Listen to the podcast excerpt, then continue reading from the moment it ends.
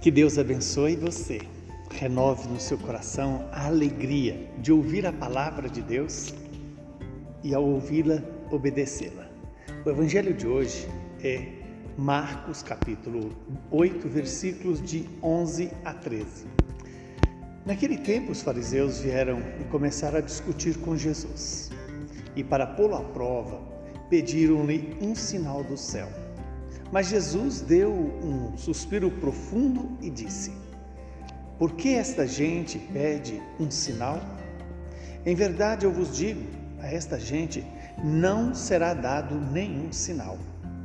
E deixando-os, Jesus entrou de novo na barca e se dirigiu para a outra margem. Palavra da salvação. Glória a vós, Senhor.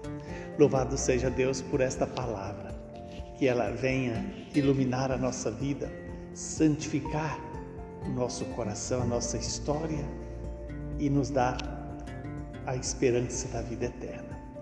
Estamos diante de uma palavra em que os fariseus começam a combater com Jesus, começam a discutir com Jesus e, para provocá-lo, pede a Jesus um sinal, um sinal que seria como que para provar que Jesus era o Messias.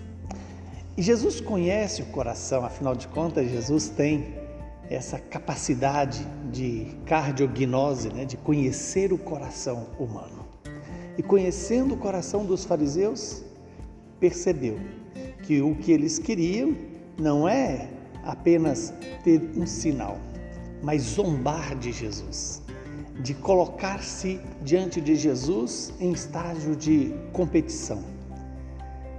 Jesus, então, de certa maneira irritado, né, diz àqueles fariseus, porque não tem nada mais do que, é, do que a prepotência humana para ferir o coração de Deus.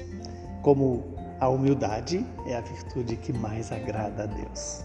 Por isso Maria é tão amada pela sua humildade, sendo mãe, faz, sendo é, escolhida por Deus, se faz serva do Senhor e se coloca para fazer a vontade dele.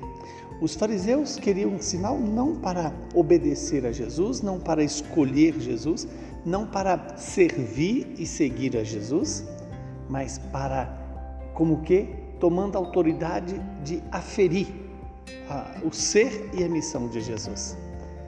Jesus não cede o seu senhorio a ninguém. Ele é o Senhor. E quando ele nega o sinal, ele nega o, aceitar o orgulho daqueles que se colocam acima do próprio Deus.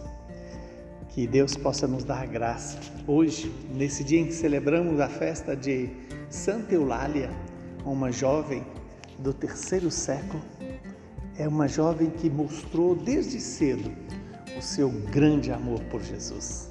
Amor que suportaria todas as dificuldades, inclusive o sofrimento e a morte.